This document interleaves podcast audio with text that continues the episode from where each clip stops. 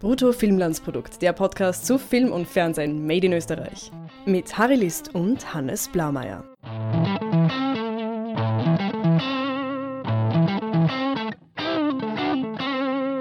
Hallo Harry. Hallo Hannes. Wir wollen heute über Filmtitel sprechen. Ein Thema, das mir ausgesprochen wichtig ist, da ich glaube, dass Filmtitel einen sehr großen Effekt haben. Und zwar nicht nur auf Marketing und, und den Eindruck, den sie bei Interessenten oder beim Publikum hinterlassen, sondern ich glaube, dass die wirklich einen, einen starken Effekt darauf haben, wie man Filme interpretiert und was die Filme insofern aussagen. Das ist eines von diesen vielen Aspekten beim Filmemachen, wo man sich denkt, naja, da überlege ich mir schnell was. Aber ich selber nehme das ja so wahr, dass man oft sich aufregt, also speziell, wenn es dann ums Übersetzen geht, mhm. dass der Titel äh, komplett was anderes plötzlich aussagen in der Übersetzung. Das ist natürlich unheimlich schwierig, nicht? Ja. Weil, weil solche Titel, die beinhalten oft Wortwitze, die dann in anderen Sprachen nicht funktionieren oder machen Anspielungen, die es dann in der Übersetzung des Films nicht genauso geschafft haben, einfach weil es in, ja, in den Sprachen unterschiedlich möglich ist. Ja, aber jetzt ehrlicherweise ist jetzt wieder so ein komisches Überthema. Warum können wir nicht über einen neuen österreichischen Film reden?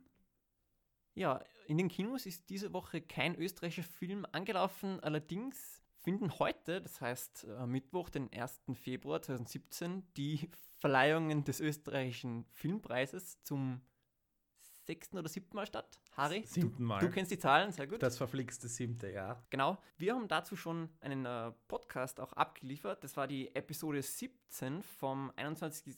21. Dezember. Äh, könnt ihr euch gerne nochmal anhören, was wir da zu, zu sagen hatten zu den nominierten Filmen, zu welchen wir unsere Zustimmung gegeben haben und über welche wir verwundert waren. Und ein paar dieser Filme äh, werden ja heute auch wieder vorkommen, weil wir über deren Titel reden. Ne? Genau, wir werden eben äh, die Titel, also zuerst ein paar generelle Sachen darüber besprechen und anschließend uns die Titel von aktuellen österreichischen Filmen, die bereits angelaufen waren im Kino, uns anschauen, aber auch einen kleinen Ausblick werfen auf, auf Filme, die eben bald in die österreichischen Kinos kommen werden und was deren Titel schon über diese aussagt. Ist der äh, ein Film, schwebt ein Film vor, mit dem man da irgendwie anfangen soll, weil er besonders gut ist? Also der Titel besonders gut ist? Äh, ja, ähm, und zwar finde ich Die Nacht der tausend Stunden einen ausgezeichneten Titel, weil der viele meiner, meiner Kriterien für einen guten Titel quasi erfüllt.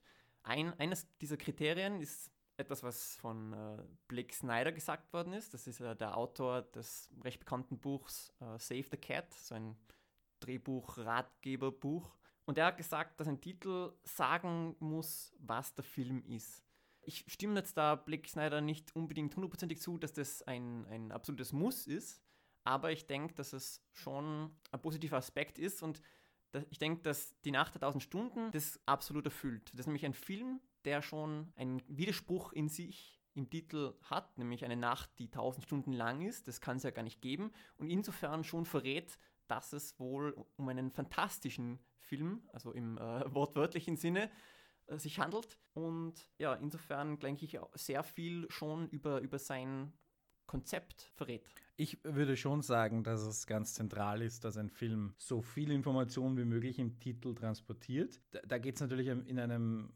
Zielkonflikt über Länge des Titels, der natürlich so kurz wie möglich sein soll und gleichzeitig so einzigartig wie möglich. Und auf der anderen Seite eben so viel verraten soll wie möglich, ohne jetzt irgendwie das Gesamte vorwegzunehmen. Aber so eine Art, wenn der Grundkonflikt sogar schon im Titel drinnen ist, das sind, glaube ich, die, die absolut gelungensten. Und mein, mein persönlicher Lieblingstitel, es ist eine Fernsehserie und kein Film, wäre The Walking Dead. Als Titel, die, und natürlich ist es auch vorher ein Comic gewesen, wo der Titel dermaßen grandios eigentlich alles zusammenfasst und auch so viele Facetten hat. Mhm. Weil es ja darum geht, ähm, geht es um Zombies, geht es um Menschen, sind die Menschen gehende Tote oder es gehen die Toten. Also all diese, die, wenn du es wenn schaffst, so in einem Titel etwas zu transportieren, gleichzeitig weißt du, es ist ein Horrorfilm, ein Zombie- oder Zombie-Genre und wie das dann direkt gelöst wird. Also es sind eigentlich alle Fragen beantwortet und das habe ich bei vielen Filmen dann nicht. Ich anerkenne aber, dass das schwierig ist und dass es auch gar nicht möglich sein kann, dass das jeder Film erfüllt.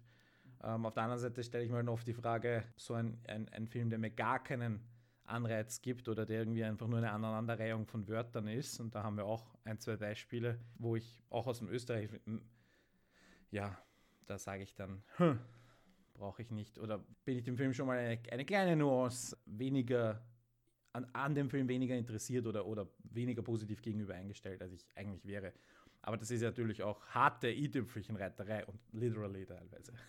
du hast es bei The Walking Dead schon angesprochen, dass, dass der Filmtitel sowohl für sich selber schon äh, etwas aussagen kann, als auch dann ähm, erst im Kontext des Films oder der Serie oder wie auch immer dann noch weitere Bedeutungen haben kann. Die Nacht der tausend Stunden, das ist etwas, äh, ist ein Titel, der, denke ich, primär für sich selber schon sehr gut funktioniert, bei dem eben, wenn ich die, da den, diesen Titel im Marketing höre oder, oder beim Trailer oder halt in, in, in den Filmförderungsberichten oder wie auch immer äh, davon höre, dann habe ich da eben schon eine ganz klare Vorstellung.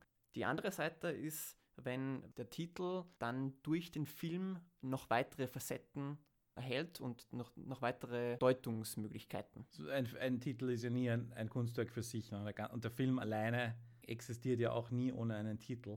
Mhm. Und selbst wenn man, wenn man einen Film Untitled nennt oder den Film ohne Namen oder was auch immer, dann ist das ja auch eine Aussage. Insofern, ich finde, die, die, die wichtigste Kombination ist Titel und Poster. Einen Titel, der nur aus ein paar Wörtern besteht, ohne ein dazugehöriges Bild zu transportieren, halte ich für ganz schwierig. Und wenn das funktioniert, ist das, ist das super. Und, aber das ist so wirklich die Ausnahme. Ich glaube, in den meisten Fällen muss es mit dem Poster zusammenhängen und da hat man dann oft den, das Problem, dass äh, da gibt es eben auch so schöne Übersichten, dass Poster alle gleich ausschauen. Vielleicht kann man da auch einen Link liefern. Einfach nur mal so unterhaltsam, wie, wie, wie weltweit, also ja, international und über die, Jahrzehnte Poster alle irgendwie ähnlich was, was mittransportieren, äh, worum es in dem Film dann geht. Was aber auch nicht not notwendigerweise nur negativ sein muss, ja. Aber es geht hier ja um Titel. Genau, aber natürlich sekundäre, sekundär auch über die, die Poster und auch, denke ich, quasi über die Loglines, also die ja irgendwie in gewisser Weise mit dem Titel schon ein, eine symbiotische Beziehung hat. Also weil oft ist es ja so, dass man, wenn man den Titel hört, dass man dann da vielleicht auch eine, eine kurze Zusammenfassung erhält vom Film. Also wenn man jetzt zum Beispiel eben mit, mit Freunden überlegt, äh, gehen wir ins Kino, was, was, ist, was ist im Kinoprogramm und dann sieht, dann, wenn, wenn man es von einem Freund erklärt, dann sagt man halt, okay, wie wäre es mit Die Nacht aus 1000 Stunden? Das ist ein Film, in dem geht es um bla bla bla bla. Kurz, kurze mhm. Zusammenfassung. Und insofern, ja, gibt es so ein, eine, eine, denke ich, enge Beziehung zwischen Titel und Synopsis. Ich glaube, dass man gar nicht zu wenig Zeit darauf verwenden kann, Titel auszusuchen, Poster zu gestalten, sich einen One-Liner zu überlegen. Ich, ich würde auch behaupten, dass eventuell im österreichischen Film ein bisschen zu kurz kommt oder dass man diesen, den Wert nicht unbedingt erkennt und dass man dann irgendwie ich, ich, würde nicht sagen, dass Titel irgendwie einfach nur schnell entschieden werden, weil es egal ist. Und natürlich reden auch Verleiher immer ein wenig mit, weil auch unterschiedliche Dinge in unterschiedlichen Ländern unterschiedlich funktionieren. Aber dieses grundsätzlich würde ich sagen, da muss ganz viel, ganz viel geistiger Aufwand, weil Kosten idealerweise tut es nichts, aber wenn ein, zwei Profis da auch noch ihre Meinung dazu abgeben, spätestens vom, beim Verleiher, dann ist es sicher kein Schaden. Ganz schlimm ist es, wenn ein Film fünfmal umbenannt wird, was in Hollywood öfter vorkommt. ja. Dann wollen wir uns die Titel der im kürzlich erschienenen österreichischen Filmen uns anschauen und auch einen, einen kleinen äh, Ausblick auf die künftig erscheinenden Filme werfen und uns über deren Titel unterhalten. Und anfangen würde ich gerne mit äh, Egon Schiele, Ton und Mädchen. Übrigens, wir haben zu den meisten dieser Filme oder eigentlich zu allen äh, Podcasts gemacht. Könnt ihr euch also auch, auch anhören, was wir zu diesen Filmen gesagt haben. Und wir haben auch manchmal über die Titel gelästert oder uns gewundert, warum der Titel so heißt oder so. Also es ist schon eine Komponente, die wir immer wieder erwähnen, weil wir da auch drauf achten.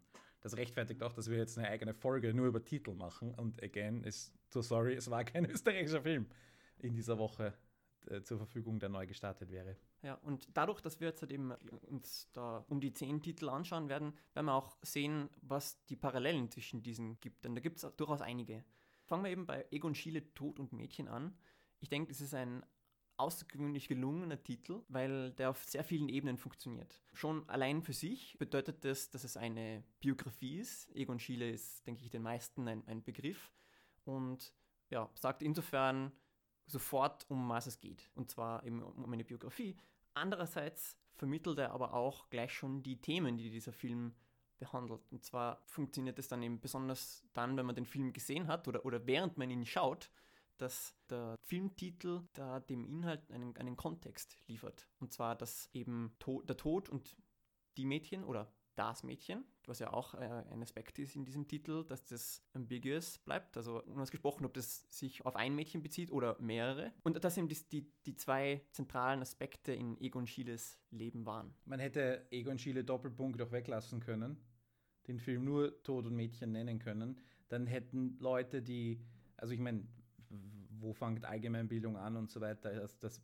das Gemälde ist jetzt nicht unbekannt das heißt, man hätte auch hier sagen können, hey, es geht um, um irgendwas mit Egon Schiele, schon allein durch den Namen dieses berühmten Gemäldes transportieren können. Genauso ja. wie bei Woman in Gold zum Beispiel. Wobei, also ich hatte davor nicht gewusst, dass da ein, ein Bild Tod und Mädchen heißt. Äh, ja, okay, ja. Aber es ist wieder eine Ebene, auf der dieser Titel, denke ich, funktioniert. Ja. Und weil der Film ja dann auch erforscht, was die Bedeutung dieses Gemäldes ist. Das ja einen Moment in, in einer zentralen Beziehung in Egon Schieles Leben darstellt. Absolut. Ja, den äh, nächsten Film, da gehen wir jetzt einfach chronologisch durch, also wie die Filme gestartet sind. Stille Reserven, das war ja ein Science-Fiction-Film, ein österreichischer, ist es eigentlich immer noch. Also Film hat nicht aufgehört zu sein, ja? Nein. Bei Stille Reserven, das ist, denke ich, ein gewissermaßen geheimnisvoller Titel, der, denke ich, äh, Interesse wecken soll, dadurch, dass das nicht gleich klar ist, um, um was es sich da handelt der dann besser funktioniert, wenn man den mit der Synopsis in, in Kontext stellt, nämlich dass in der Welt, in die, der dieser Film spielt, tote Menschen als quasi Art Batterien verwendet werden mhm. und dass diese Menschen, die da irgendwie in so einer Art Koma oder vielleicht auch Wachkoma, das weiß, weiß ich glaube ich nicht mehr genau oder war nicht genau. Also werden als Datenspeicher verwendet. Genau, richtig, ja. das auch. Dass diese die stillen Reserven sind. Der Begriff stille Reserven, der kommt ja aus der Wirtschaft Harry, du bist bei uns äh, der Wirtschaftsexperte im Team. Ja, ganz kurz und jetzt nicht zu kompliziert erklärt. Prinzipiell ist es so, ein Unternehmen hat einen Wert. Dieser Wert misst sich an vorhandenem Vermögen. Das Vermögen oder vorhandenem Kapital. Das misst sich in liquiden Mitteln, aber auch nicht liquiden Mitteln und alles hat einen Wert, einen Bilanzwert. Und diesen Bilanzwert, der wird meistens zum Ende des Jahres korrigiert. Das heißt dann aber auch, dass manche Dinge in der Mitte des Jahres quasi überbewertet sind, weil sie ja schon ein halbes Jahr Wert verloren haben.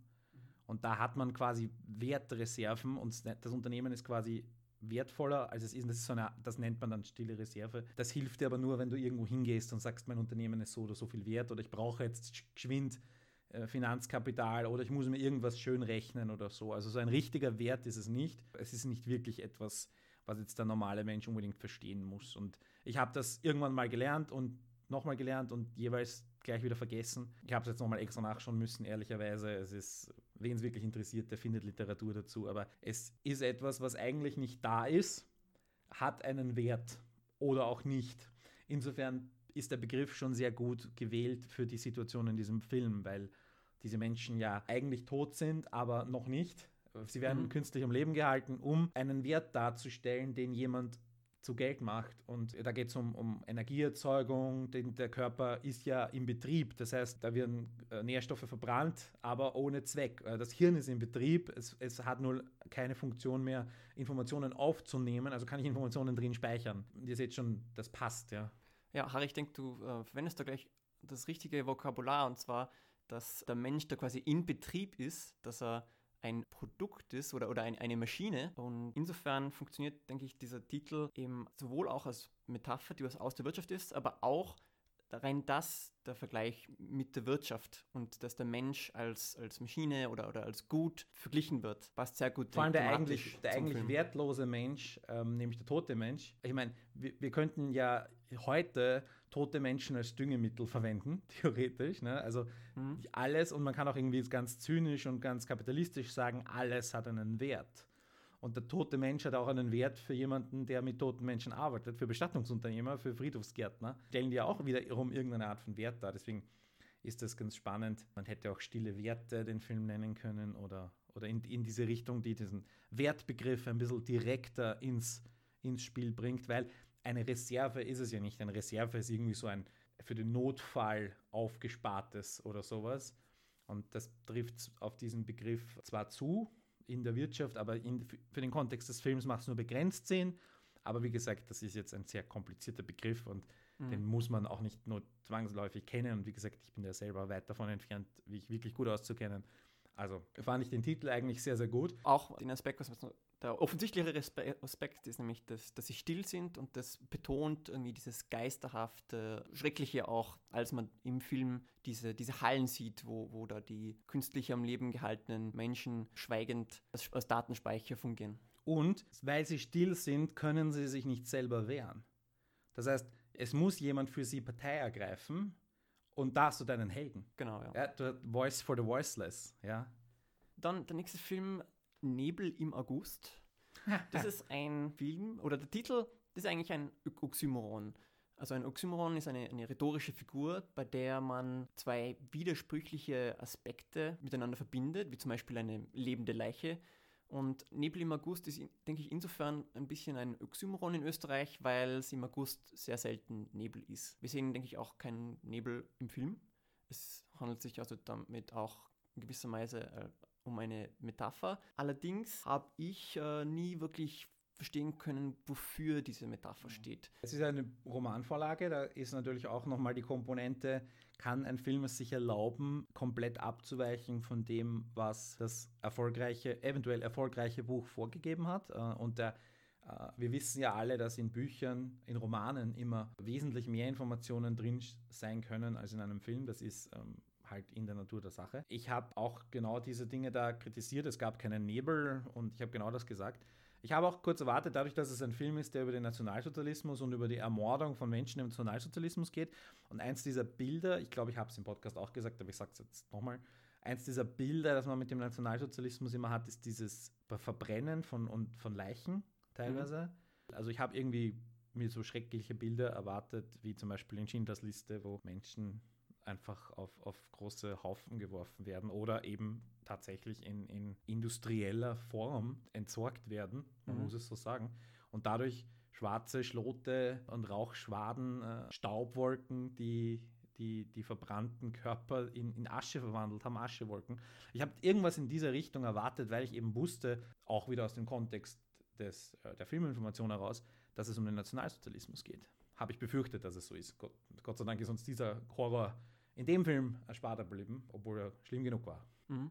Nebel, das steht etwas für etwas, das uns die Sicht raubt, das uns unangenehm ist und das eben quasi wie, wie ein Schatten über, äh, das Land zieht. Und der August steht dann, denke ich, eher für, für den Sommer, für schöne Tage, dass diese dann eben mhm. dadurch verblassen oder verschwinden. Äh, oder auch, es steht auch für nicht sehen können oder verheimlichen, vernebeln. Mhm. Das passt auch nicht, ganz nicht wirklich. Genau, allerdings finde ich es dann aber doch eine, eine gewisse Schwäche des Titels, dass der Film dann darauf gar nicht Bezug nimmt und dass das irgendwie fast willkürlich gewählt scheint. Natürlich ist es nicht willkürlich gewählt. Es ist eben, wie du gesagt hast, auf einer Literaturvorlage. Aber trotzdem wäre schön, wenn der, der Film ja irgendwie mehr aus dem, aus dem Titel macht und dass ich am Ende des Films dann eine, eine bessere Vorstellung hätte, warum er so heißt. Die meisten Filme, die so eine konkrete zeitliche Verortung im Titel tragen, da hat diese, diese Verortung einen, einen Sinn. Also ich denke zum Beispiel My Week with Marilyn. Da geht es wirklich darum, dass dieser, diese Handlung innerhalb von fünf oder sechs Tagen spielt. Dass dieser junge Mann diesem Filmstar begegnet und nur Zeit verbringt in, in, in diesen paar Tagen.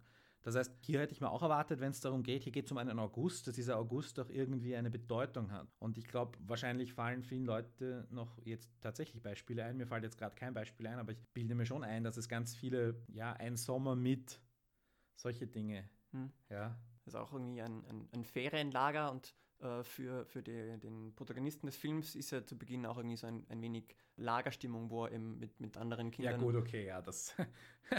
Da, also das hätte ich jetzt aus dem Titel nicht Das ist natürlich jetzt eine, eine weitere Assoziation. Wenn es irgendwie, nein, aber, aber Wet Hot American Summer, da erwarte ich mir ein Ferienlager. ja. aber bei, wenn der Film irgendwie anders heißt, ja, aber, aber die, die, der Ansatz ist gar nicht schlecht. Dieses, dieses Ferienlager-Aspekt äh, hineinzubringen und dann aber den Horror zu zeigen, das ist ja gar kein Ferienlager, sondern das ist ein, eine Aufbewahrung von, und, und, und Vernichtungsmaschine von Kindern. Ja. Mhm. ja, die Nacht der 1000 Stunden haben wir Großes jetzt schon besprochen.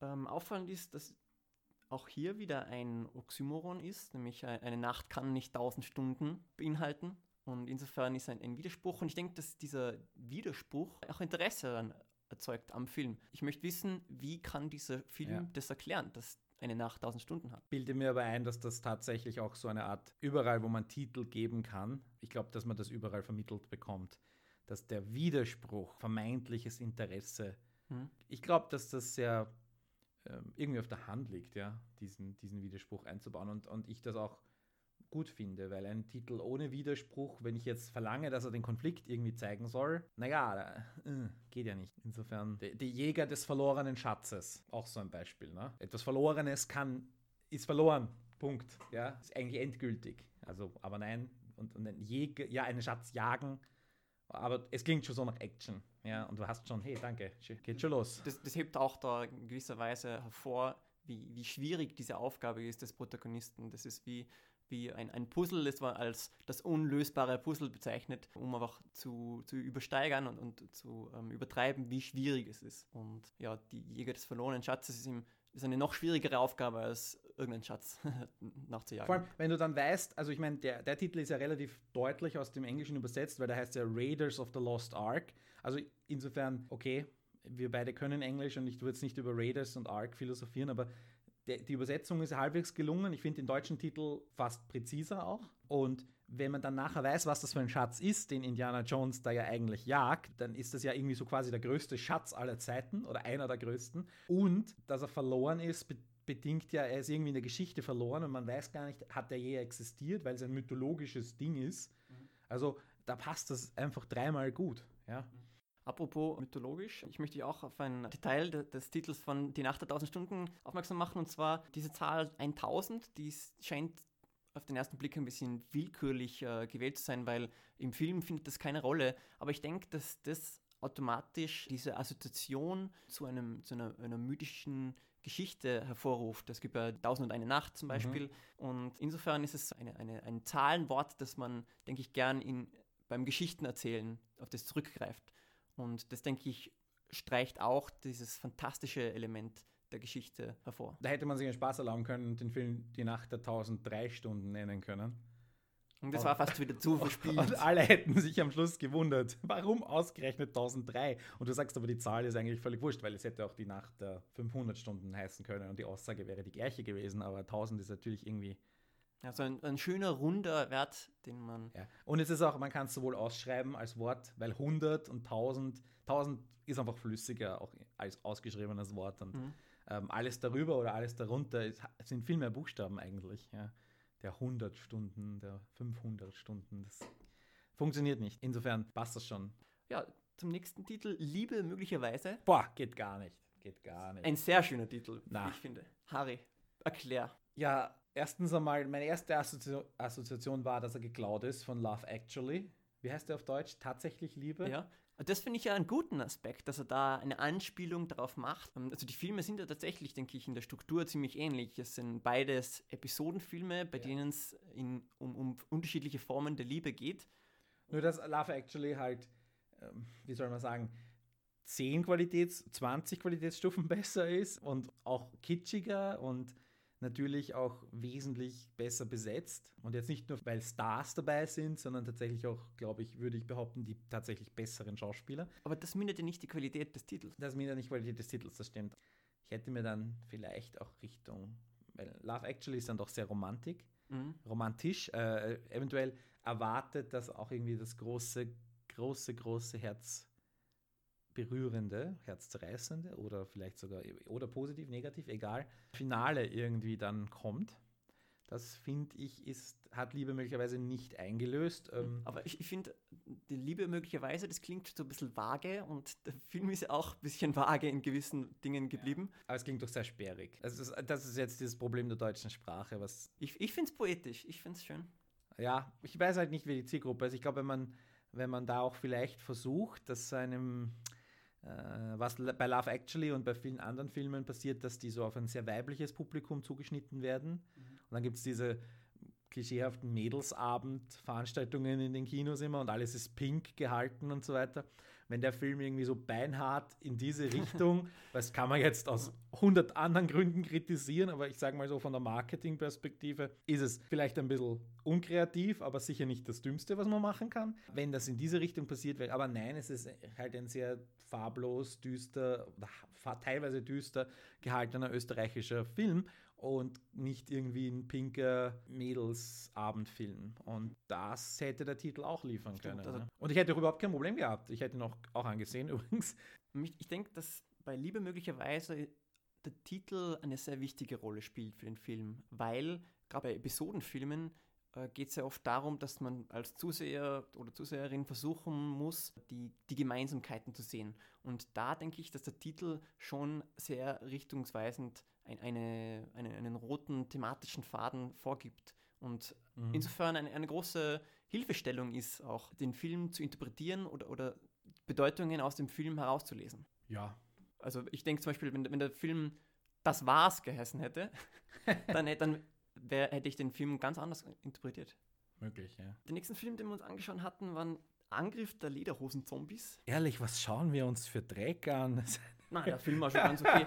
Naja. Der Titel, den finde ich. Ich meine, der ist jetzt nicht auf diesen Film konkret bezogen, sondern auf alle diese Filme, die nein, wir nein, nein, gerade gelistet das stimmt Nicht, das stimmt. Wir schauen uns ja echt alles an, okay? Angriff der Lederhosen-Zombies, denke ich, ist ein schöner Titel, der, denke ich, sehr gut schon für sich allein funktioniert, weil er sehr, sehr gut beschreibt, um was es für einen Film sich handelt. Nämlich, es ist ein Zombiefilm und es ist ein lustiger Zombiefilm, weil Lederhosen-Zombies, das ist ja, jetzt kein Widerspruch in sich, aber doch eine sehr ungewöhnliche Kombination. Es ist ein, wie kann man das Gebiet der Lederhosen am besten eingrenzen? Ein alpiner, mhm, genau. Also im Sinne von Alpen, nicht im Sinne von Bergen. Film, das ist, das sagt der Film auch aus. Also er, er lokalisiert ihn. Also ob er jetzt dann in Bayern, der Schweiz, in Südtirol spielt, ist nicht mehr so relevant. In dem Fall spielt er halt auch eher undefiniert irgendwo und wurde auch in mehreren Ländern gedreht. Also. Mhm. Ja, das ist, denke ich, ein Titel, der sehr, sehr gut schon für sich allein funktioniert, dann aber während dem Film keinerlei neue Facetten bekommt oder, oder mehr, mehr Deutungsmöglichkeiten. Vor allem, weil wir ja auch so gut wie keine Lederhosen sehen. Wir sehen, mhm. es geht um, um Snowboarder, die natürlich nicht in Lederhosen snowboarden, sondern in funktionaler Kleidung. Und auf der Skihütte feiern alle in eben dieser funktionalen Kleidung. Und ich glaube, eine Lederhose ist einmal im Bild. Ein Typ ist dort völlig unmotiviert, zufällig auf dieser Hütte ja, im, im, Film kommt vor, dass dieses, diese Lederhosen nicht so wortwörtlich genommen werden, sondern dass damit eher angedeutet wird, dass die Lösung quasi, wie sie mit diesen Zombies umgehen können, traditionelle österreichische Musik ist, also Volksmusik. ja, Snowboard-Zombies hätte es irgendwie besser gepasst, oder? Also oder Après-Ski-Zombies hätte auch irgendwie gepasst. Es, es hätte besser zur Geschichte gepasst, aber ja, wirkt nicht so evokativ. Ja, ich würde sagen, bei dieser Art von Filmen ist es dann doch, je kontroverser der Titel, desto. Mhm. Je lauter der Titel. Je lauter, desto besser. Insofern, du hast hier keine Übersetzungsprobleme, weil Lederhosen irgendwie international funktioniert, Zombies international funktioniert und aus Angriff machst du Attack. Ja. Und insofern hat der Film hat den Schund geliefert, den der Titel verspricht. Und das ist äh, völlig okay. Also Schund jetzt nicht qualitativ, sondern ähm, schon B-Movie-Qualität. Mhm die der Titel verspricht. Ja, und dem Film ist sicher wurscht, dass der Titel eben keine äh, weiteren Bedeutungen während des Films erhält, weil es ein, nicht ein Film ist, die, bei dem es wichtig ist, wie man ihn interpretiert. Absolut nicht, nein, nein. Es geht um es geht einfach um pure Unterhaltung, genau, um Eskapismus, Spaß. Spaß, was auch immer, ja, genau, aber definitiv nicht um irgendeine Bedeutungsebene für die Gesellschaft schon gar nicht. Oder auch nur für irgendeine Einzelperson. Ja, ja, absolut. Ja, ähm, dann die Blumen von gestern. Ein super Film. Also, aber das nur wieder nebensächlich. Auch hört in den Podcast rein, was er damals gesagt hat. Die Blumen von gestern ist ein, ein Titel, der denke ich ein bisschen on the nose ist, also wo es quasi recht offensichtlich ist, um, um, um, um, wie man ihn zu interpretieren hat, sobald man den Film gesehen hat. Ich denke, wenn man den Film noch nicht gesehen hat, dann wirkt es zuerst einmal recht poetisch, wie ich finde die Blumen von gestern. Blumen sind ein wunderschönes Wort und auch Konzept. Beim Filmschauen sieht man dann, dass es sich auch um einen Wortwitz handelt, also weil die Hauptfigur heißt Blumen mit Nachnamen. Gestern hat insofern eine Bedeutung, als dass es um Vergangenheitsbewältigung geht Und es geht um die Vergangenheit seiner Familie, nämlich. Genau. Ja. Also in gewisser Weise auch um, um Blumen Senior, also die, die wirklich die Blumen von gestern, also die, die früheren Blumen. Genau. Und gleichzeitig geht es, also dieses Gestern und, und jetzt ganz philosophisch, Blumen etwas abstrakter, weil im Sinne von als, als Symbolbild für Schönheit und für Großartigkeit und Blumen von gestern sind entweder kaputt heute, weil sie vertrocknet sind, verwelkt sind, was Mhm. wir mit den alten Menschen, die noch leben, aber trotzdem ha haben auch verwelkte Blumen irgendwas Schönes an sich und erzählen auch eine Geschichte. Oder man kann halt sagen, Blumen sind von gestern sind, sind heute nichts mehr, nicht mehr da. Weil sie abgemäht wurden oder was auch immer. Und insofern die Blumen an sich für all die Menschen, die verloren gegangen sind im Holocaust, die so viel Schönheit unter Anführungszeichen, so viel, so viel noch hätten geben können. Und das liefert der Titel auch mit, ähm, runtergebrochen auf die eine Familie, ob, obwohl eine Täterfamilie, wir können das vor, vorwegnehmen. Aber es kommt ja dann noch eine Opferfamilie dazu. Also insofern geht es hier tatsächlich um die Vergangenheit einfach nur. Und das hätte man übrigens auch mit vielen anderen Filmen machen können, dass sie in Österreich und Deutschland jetzt mit dem Horror des nationalsozialistischen Regimes da immer äh, konfrontiert sind, liegt halt irgendwie nahe, aber man könnte genauso gut einen amerikanischen Film über das Schicksal der amerikanischen Ureinwohner machen, wo man über die Vergangenheit und über die Verbrechen der Vergangenheit oder über irg überhaupt irgendwelche Events in der Vergangenheit erzählt. Ja. Mhm. Also der Titel ist insofern universal einsetzbar, aber im Kontext mit einem Bild. Und da wird es ein bisschen schwierig, weil die Bilder, die wir so gesehen haben an Pressebildern, da wurde jetzt nicht so vermittelt, nicht überall, dass es um Nationalsozialismus geht und das ist schwierig. Mhm. Ich denke, dass man den Titel auch insofern interpretieren kann, als dass es ja eine, eine Rahmenhandlung gibt bei diesem Film und dann der, der Großteil des Films eigentlich ein, eine Art Flashback ist. Oder war das so? Oder zumindest, zumindest äh, zum Schluss gibt es dann noch ein, eine, eine weitere Zeitebene, wo, wo die Figuren sich dann verändert haben, anders sind, also auch die Hauptfigur und dann eigentlich der Großteil des Films vom, von diesem Blumen, diesem Herrn Blumen, spielt in der Vergangenheit. Also auch wieder die Blumen oder der Blumen eigentlich von gestern. Ja. Ja, in der Jetztzeit spielt hingegen der nächste Film, ähm, kürzlich erst herausgekommen, Die Hölle. Den, muss ich sagen, habe ich noch nicht gesehen. Aber du weißt ungefähr, wo es geht. worum es geht. genau, genau. Aber es ist auch, glaube ich, eine interessante Perspektive, ihn noch nicht gesehen zu haben. Ich, ich weiß halt, dass es um einen äh, Actionfilm geht, bei dem es um einen sadistischen Mörder geht. Für mich bedeutet der Titel insofern, dass es ja ein, ein quasi höllischer Trip wird für, für die Hauptfigur. Und ja, das verspricht, denke ich, Wobei- viel, viel Action und auch viel, äh, auch, keine Ahnung, Folter oder so ähnlich. Wobei, die Hölle ist ja nur der halbe Titel. Sie haben ihm nämlich noch etwas dazugegeben. Er heißt Die Hölle, Bindestrich Inferno. Oh. Womit du wieder deine Doppelung hast, weil Inferno ist nichts anderes als das italienische Wort für Hölle. Und äh, andererseits äh, denkst du bei Inferno und der Film hatte das in seinem Trailern davor, wurde das mitgeliefert. Es gibt ein ganz berühmtes Gemälde von Botticelli, das Inferno. Und es gibt den Dan Brown-Roman Inferno, der gerade im Kino war, mit Tom Hanks. Ihr erinnert euch, da wo er diesen Symbolologen spielt, der irgendwelchen komischen Illuminaten immer auf der Spur ist. In diesem Film geht es oder sind die Hinweise auf die Lösung in diesem Gemälde von Botticelli. Das heißt, dieser Dokumentarfilm über das Gemälde ist exakt gut platziert. Und ich habe keine Ahnung, ob das jetzt mit die Hölle, Bindestrich Inferno, ob das jetzt so eine Absicht war, wie du kennst diese Asylum-Filme, diese B-Movie-Firma, die weiß, dass ein Film kommt, geschwind irgendein B-Movie pro produziert, damit die Leute im DVD-Regal daneben greifen. Echt? Nein, das war gar kein bewusst. Und beziehungsweise ähm, diese, äh, ja, die einfach so ganz ähnlich klingende Titel machen und die dann hoffen, dass die Leute sich das anschauen und die da auch ein bisschen eine, eine Kult sich entwickelt hat, weil sie teilweise dann doch ein bisschen was Gutes machen, aber es sind alles absolute B-Movies, die einfach nur gerade so viel unterschiedlich heißen, dass man sie nicht verklagen kann. Egal. Die Hölle, Bindestrich Inferno, macht überhaupt keinen Sinn. Das ist mir auch ein Rätsel. Und was, was hast du für eine Assoziation mit dem Wort Inferno? Woran denkst du da sofort? Feuer? Richtig. An, und zwar nicht nur an ein kleines Lagerfeuer, sondern du Genau. denkst an ein riesiges Feuer. Feuermeer. Ja. Ein Feuer. Feuerbrunst. Genau. Das passiert in diesem Film nicht. Du hast Nein? eine, nein.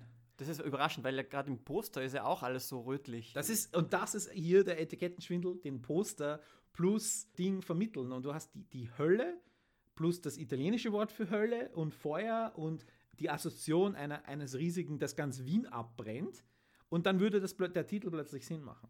Ich war ja bei, dem, bei einem Testscreening von diesem Film und ich habe ähm, ein sehr, sehr intensiv meinen Fragebogen ausgefüllt. mit ehrlichem Kann ich mir Feedback, vorstellen. Mit ehrlichem Feedback.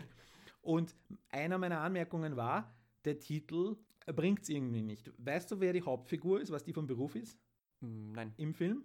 nein. Sie ist Taxifahrerin. Mein Alternativtitelvorschlag war Fahr zur Hölle. und das passt dann auch, und das will ich dir jetzt nicht spoilern, das passt aber auch mit der Lösung. Der Begriff wird schon erklärt. Mhm. Also du bleibst nicht, du hast keine offenen Fragen, warum der Film so heißt. Okay. Das kann ich vorausschicken. Aber Fahr zur Hölle wäre der bessere Titel. Und es hätte diese Taxi-Dimension hineingebracht, Mhm. zum Beispiel. Das ist nur ein Vorschlag. Ähm, das war meine Assoziation sofort dort und ich bin halt nur Fan. Ich bin ja kein Marketing-Profi.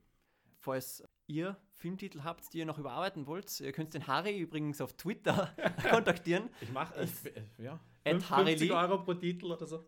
Also Harry auf Twitter, du, at Harry Lee, Das ist richtig. Und du? at Blameyer. Okay. Aber wir sind noch nicht ganz fertig, das war jetzt bloß. The Call to Action. ja, genau. Es gibt nämlich auch Filme, die demnächst ins Kino kommen, von denen wir jetzt also noch nicht wissen, was sie alles genau beinhalten. Also wir haben vielleicht Trailer gesehen. Aber wir können fast, fast garantieren, dass wir da auch dazu podcasten oder vielleicht schreiben werden. Also da wird es was von uns geben. Das, so viel können wir verraten. Genau. Aber da sieht man auch wieder, dass eben der Titel sehr selten nur für sich steht. Dass man meistens schon eben eine, eine Vorstellung hat, um was es gehen wird. Durch Trailer oder kurz durch, durch einen kleinen Text, den man gelesen hat. Oder ein Bild, ne? Ja. Ein Bild sieht. Oder durch eine Empfehlung von einem Bekannten Ja. oder einem Bekannten. Ja, demnächst kommen zwei Filme raus: Wilde Maus und History of Now. Mit letzterem History of Now, da haben wir wieder ein Oxymoron, weil das, das Jetzt, das ist ja noch nicht Geschichte. Genau. Es ist ein englischer Titel. Harry, wie wirkt das auf dich? Ich finde, wenn es einen englischen Titel gibt, muss es einen Grund geben. Also für einen österreichischen Film. Mhm. Das vermittelt mir gleich eine gewisse Internationalität, die, wenn ich zum Beispiel an Thank You for Bombing denke, Mhm. wo es um amerikanische Kriegsberichterstatter geht, dann, dann macht das schon Sinn. Oder um englischsprachige. Wo, wo du ja vorhin gesagt hast, den Titel, da muss man immer sehr viel Information in sehr wenig Worte packen und die Sprache ist da auch ein Mittel. Aber History of Now, ich muss ehrlich sagen, ich habe schon wieder vergessen, worum es in dem Film geht. Deswegen kann ich jetzt konkret mit dem Titel überhaupt nichts anfangen. Ich habe, äh, das ist jetzt keiner von den großen Filmen, wo, wo ich auch irgendwie jetzt Stars dabei sind und ich öfter davon gelesen hätte. Ich habe registriert, dass es diesen Film gibt. Ich habe ihn auf, im Kalender stehen, dass er da startet. Aber ich habe ehrlich gesagt komplett vergessen, worum es geht. Also es dürfte mich auch nicht besonders gehuckt haben. Und der Titel an sich erweckt in mir jetzt überhaupt keine As Assoziationen. Ich habe irgendwie das Plakat im Kopf. Ich glaube, ich kriege den Namen des Regisseurs noch hin, der auch der Hauptdarsteller ist, wenn ich mich nicht irre. Aber das bin halt ich, weil ich mir so unnötige Details merke. Aber das war's. Mhm. Ja? Und insofern, es geht wohl um Jugendliche. Aber ich habe keine Ahnung mehr wirklich, worum es geht. Und Ich glaube, mich erinnern zu können, dass ein Film über Liebe ist. Weiß nicht, ob es Liebeskomödie oder Drama. Und also was mir der Titel gibt, ist, dass es wohl ums im Jetzt-Leben gehen könnte. ja. Und dass man eben vielleicht in, in dass eine Figur vielleicht in der Vergangenheit lebt und, und Oder dass eine Konflikt- Figur krank ist und jetzt Genau, den vielleicht Moment sterben genießen. muss. Ja. Hm. Oder dass das Ganze auf irgendwas zusteuert, was das jetzt wesentlich bedeutender macht. Mhm. Und dann ist es in der Vergangenheit, äh, in der Zukunft ist es dann das Jetzt Vergangenheit oder so. Aber das ist jetzt komplette Spekulation. Genau. Ehrlicherweise muss ich sagen, kein besonders toller Titel. Und wenn du sagst Hi- History of Now, beinhart übersetzt, Geschichte des Jetzt, finde ich gar nicht so schlecht. Und dann könntest du sagen, geht es um das Jetzt oder geht es um das Geschichte? Was ist das zentrale Wort? Und um dieses zentrale Wort baue ich dann einen Titel. Hier und jetzt. Ja, ich, ich bin auch ein bisschen verwirrt vom englischen Titel. Ich finde den Titel aber schon interessant. Dieses, die Tatsache, dass er immer ein Oxymoron ist und dass er immer ein Widerspruch ist und dass ich wissen möchte, um was das zu bedeuten hat, das weckt in mir Interesse.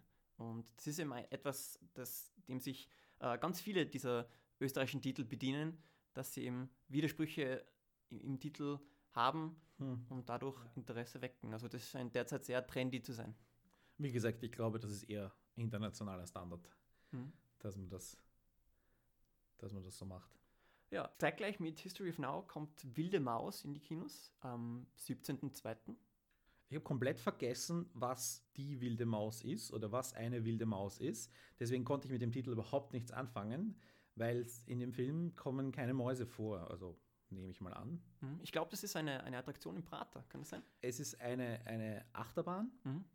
und es gibt, das habe ich vor langer, langer Zeit gelesen, es gibt Typen von Achterbahnen und Wilde Maus ist auch ein Typ.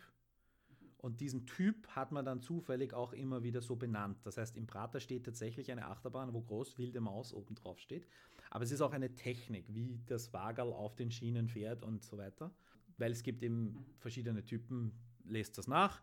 Wen, das, wen die Technik von Achterbahnen interessiert, also Wilde Maus ist sowohl ein Typ als auch ein Markenname quasi. Und der Film dürfte doch zu einem Teil im Prater spielen. Worum es geht ist, ein Journalist verliert seinen Job und das Leben bricht auseinander. Insofern befindet er sich dann auf einer Achterbahnfahrt durchs Leben. Wäre jetzt meine so erste Assoziation im, im, im Jetzt, im Wissen, dass Wilde Maus eine Achterbahn ist. Me- Meine erste Assoziation ist, dass es irgendwie abenteuerlich ist, weil es im Wild zu, zugeht. Ja, Und, aber dass es doch um eine, um eine Figur geht, eher kleines. Mit, mit Maus assoziiere ich Diddlemaus, also irgendwie süß und oder lieb. Mickey Maus oder Ja, genau. Ja, ja, ja.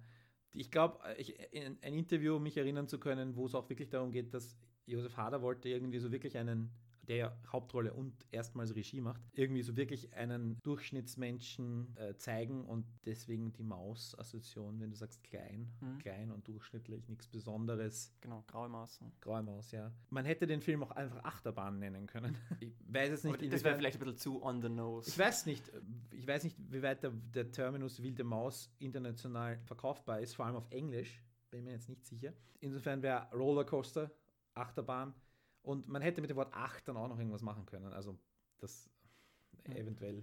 Ich, ich denke, dass der Name Wilde Maus auch ein bisschen Lokalkolorit wieder hineinbringt, weil diese- Wobei ich glaube nicht, dass wilde, also ich bin mir jetzt sehr sicher, dass wilde Mäuse auch in anderen Ja. Vergnügungsparks existieren. aber dass nicht nur dass der Typ Achterbahn, sondern auch der Name Wilde Maus auf diesem Typ Achterbahn. Gibt es ganz sicher das woanders. ist richtig, aber die, die Wiener assoziieren es ja doch eher lieber mit, eher mit der, mit, mit der wilden Maus im Prater. Gut, ich bin wahrscheinlich der Wiener, der am seltensten im Prater war in seinem Leben. Ich war noch nie in meinem Leben Ja, aber du bist Prater. doch kein, Ja, kein ich bin jetzt Wiener. jetzt. Okay, na komm, jetzt leben wir mal ein halbes Jahr da, dann reden wir Okay, weiter. Okay.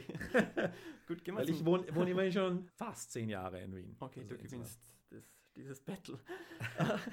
äh, nächster Film, Lina.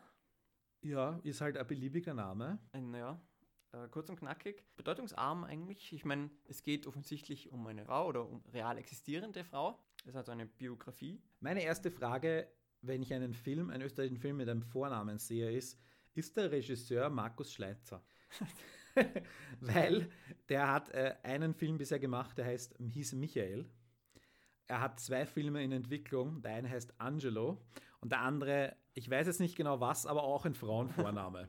Also das ist so ein Witz, den ich mir schon lange aufgehoben habe, dass der Mann einfach nur Vornamenfilme macht. Bei Michael ging es um ein, das war eine Natascha Kampusch-Geschichte Mhm. ein Typ namens Michael sperrt einen Buben im Keller ein und macht mit ihm alles Mögliche. Angelo ist ein Biopic über Angelo Soliman, der ja, lest das nach, ich will es nicht verraten, auf jeden Fall, ist, auf das freue ich mich. Das ist eine ganz, ganz interessante Figur in der österreichischen Geschichte. Und den dritten Film, der ist noch ähm, am weitesten, we am wenigsten weit fortgeschritten. Und ich hab, mir fällt jetzt auch nicht ein, welcher, welcher Name es ist. Veronika vielleicht? Ich habe keine Ahnung. Aber auf jeden Fall bin ich ehrlich gesagt dagegen. Bei Angelo, das ist so ein Name, den könnte man mit ein bisschen Allgemeinbildung mit diesem Angelo Suleiman verbinden. Und für mich war das nicht offensichtlich, aber es war so mein zweiter oder dritter Gedanke, das könnte es sein. Aber bei Lina habe ich keine Ahnung. Und wer ist jetzt diese Lina? Sie ist eine fi äh, historische Figur. Wer bitte? Die, eine der Ehefrauen von Los. Äh, weiß nicht, wie der mit Vornamen heißt. oh, Allgemeinbildung. Schau, ich habe es nämlich auch schon wieder vergessen. Der Trailer war auch ziemlich schlecht. Ich bin nicht überzeugt von diesem Filmtitel, weil der sagt eben für sich allein schon sehr wenig aus, aber dann, wenn ich den Film gesehen habe, dann kann ich damit auch nicht mehr anfangen. Dann bekommt der Titel doch nicht Mhm. mehr Bedeutung oder mehr Facetten. Es ist, Überhaupt nicht. der, der Film wirft halt die Frage auf, wer ist diese Lina, aber, aber mehr nicht. Es ist irrsinnig faul, die- nur einen Vornamen zu verwenden. Also ich meine, gerade wenn es darum geht, dass da äh, diese grauenhafte Geschichte, dass ein erwachsener Mann einen Buben in seinem Keller gefangen hält und dann da schaust du 90 Minuten zu und ihr habt den Film gesehen und das ist echt kein Spaß. und der heißt dann einfach nur Michael. Und ich glaube, es ist eben der Mann, der Michael heißt und nicht der Bub. Weil es geht um den Mann. Und du siehst doch hauptsächlich den Mann seine, seine Sachen tun. Ich habe überhaupt nicht verstanden, was das soll oder wie man mich damit überzeugen will. Weil, hey, Michael, Michael ist ein Mann, der einen Buben im Keller hält. Ich Mhm. brauche den Untertitel. Ich muss den, Kon- den ich verschwende schon Platz in der Logline dafür, den nochmal zu sagen, wer eigentlich Michael ist. Anstatt dass ich gleich im Titel sage, Kellerkind. Danke, Sache erledigt. Und in Österreich weiß jeder, worum es geht. Der nächste Titel, auch ein kurzer, und knackiger Name, 17. Den finde ich allerdings deutlich besser. Also es ist ein, ein Film, wo es eben um ein paar junge Menschen geht, die offensichtlich 17 sind, noch in der Schule gehen. Dieser Titel, der wirft eben die Frage auf, was bedeutet es, 17 zu sein? Gleich wie eben Lina die Frage aufwirft, wer ist diese Lina? Ist 17 so ein signifikantes Alter, findest du? Ja, ich denke schon. Hm. Ich, ich muss ehrlich sagen, wenn ich einen Titel sehe, der einfach nur eine Zahl enthält, denke ich immer als erstes an, an Maschinenmenschen oder an Roboter oder sowas. Ich denke an, wie heißt der? Nummer 5, Nummer 4 lebt? Gibt es einen Film? Oder diese Number 9, diese Puppe, die da zum Leben macht. Oder ich denke an Star Trek Voyager, Seven of Nine. Ich denke an, immer wenn es um Nummerierungen geht, ist das, hat das was im Spannungsverhältnis Mensch-Maschine zu tun. Insofern würde ich damit eher vorsichtig sein oder ich würde was dazu schreiben, wenn es nämlich zum Beispiel, es gibt diesen ähm, französischen Film, ich glaube, es gibt auch ein US-Remake über 17 Frauen, die gleichzeitig schwanger werden.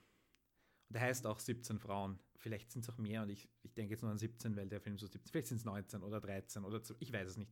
Ist auch völlig egal, aber du weißt, was ich sagen will. Ja. In dem Fall ist 17, muss es muss schon wirklich einen sehr guten Grund geben und es- wenn es wirklich keine, keine andere Lösung gibt, wenn in dem Film nichts anderes so heraussticht oder irgendwie besonders ist, dass man dem, dem Film als Titel mitgeben kann, dann ist das eine gerade noch akzeptable Lösung für mich.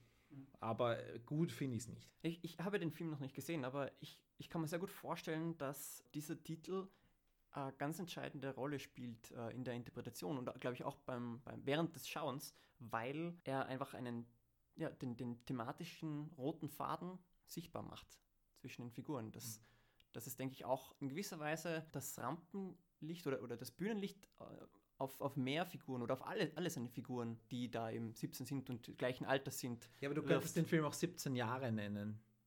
Das finde ich nicht so Oder- poetisch. 17 Jahre, dann hättest du irgendwie die Assoziation zum Udo Jürgens Lied oder so. Ah, mh, weiß nicht, ob ich das will. Nein, aber ich meine, äh, ich dann, dann ah, da finde ich aber 17 aber eben kürzer und knackiger. Hm, ja, eh, kurz und knackig ist schon okay, aber ich sag mal, es für mich, mein erster Eindruck ist immer Mensch, Maschine, irgendwo eine, eine Durchnummerierung von, von Objekten, aber weil Objekte keine Helden sein können, sind diese Objekte immer auch Personen, Charaktere und ähm, das sind dann oft Roboter, Androiden oder im Fall von, von Number 9 diese, durch was ist diese Puppe zum Leben erweckt? Irgendein, irgendein Energiekristall oder so, wurscht. Aber ganz netter Film, kann man auf jeden Fall anschauen, wirklich nett. Ja, äh, den letzten Film, den wir kurz besprechen wollen, ist einer, der noch ein bisschen weiter in der äh, Zukunft liegt, der noch keinen Starttermin hat oder au- auch der Trailer ist noch in Arbeit. Aber eine Weltpremiere ist bei der Berlinale. Richtig, die Mhm. beste aller Welten. Das ist ein Film. Science Fiction? Nein, das nicht. Oh, okay. Es ist ein Film, wo ich zugeben muss, dass ich da involviert war, also äh, als äh, dramaturgischer Berater. Insofern kenne ich den Film recht gut. Und ich denke, dass bei diesem Film Zeitreise? Nein, das auch nicht. Dass bei diesem Film der Titel eine, eine sehr tragende Rolle spielt, weil ich denke, das ist ein, ein sehr positiv formulierter Titel. Road Movie? Äh, nein, äh, Schau, was ich alles assoziiere mit, wenn es mehrere Welten gibt, irgendwie in Bewegung dazwischen, entweder geografisch, stimmt. Planeten, er, er, verschiedene er, er, Planeten. er verrät nicht, ähm, Ja. er verrät nichts über, über sein Genre. was die Welt ist, um die es hier geht, nämlich diese ja. beste aller Welten. Es, es handelt sich ein, eine, um ein Drama, wo es um einen äh, Drogensüchtige Mutter mit genau, um, um einen Jungen geht, äh, dessen Mutter dro drogensüchtig ist und der in Salzburg spielt. Und das ist eigentlich ein, ein ja, düsteres Salzburg ist schön. Ich würde die beste aller Welten gelten lassen. Äh, Mag Salzburg. Es ist eine, eine düstere Prämisse, bei der, denke ich, der Titel wie, wie ein Filter wirkt. Ein, ein positiver Filter, der, also den Titel, das ist ja etwas, das man den man weiß, bevor man den Film sieht. Mhm. Und der insofern die Sichtweise auf den Film, auf all das, was man sieht, verändert. Und eben dadurch, dass es so positiv ist, dass, dass diese Welt, in der wir leben oder der, diese Mutter, um die es da geht, die die Besten aller Welten sind, ja, das, das gibt dem Empfinden beim Schauen des Films äh, eine ganz andere Wirkung, denke ich.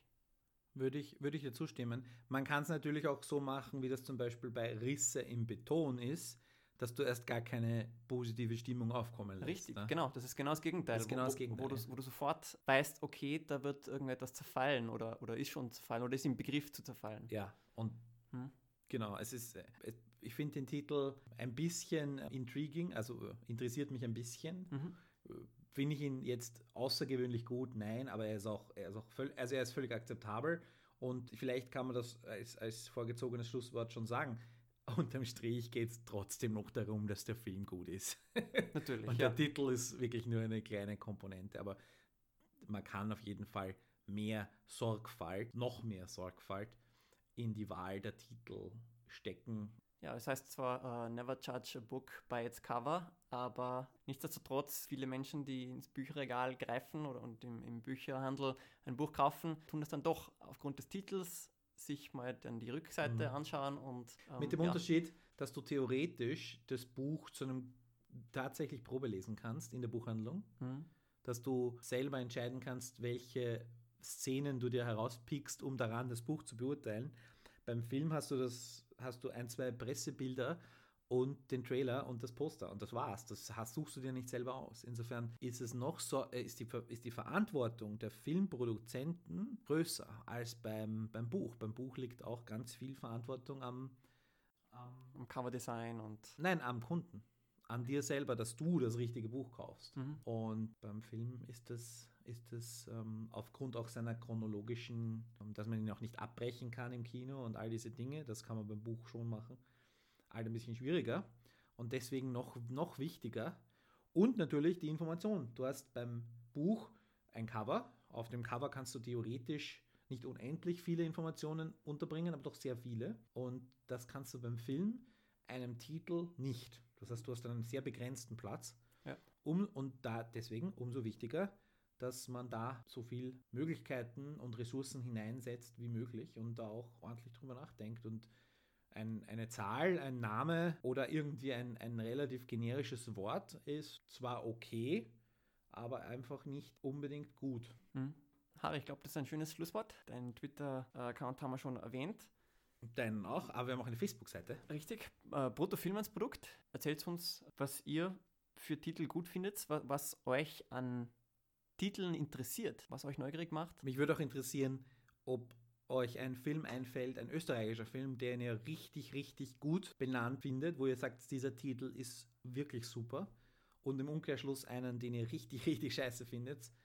Im Kontext Film zu Titel, Titel zu Film. Okay, Harry, Servus. Servus.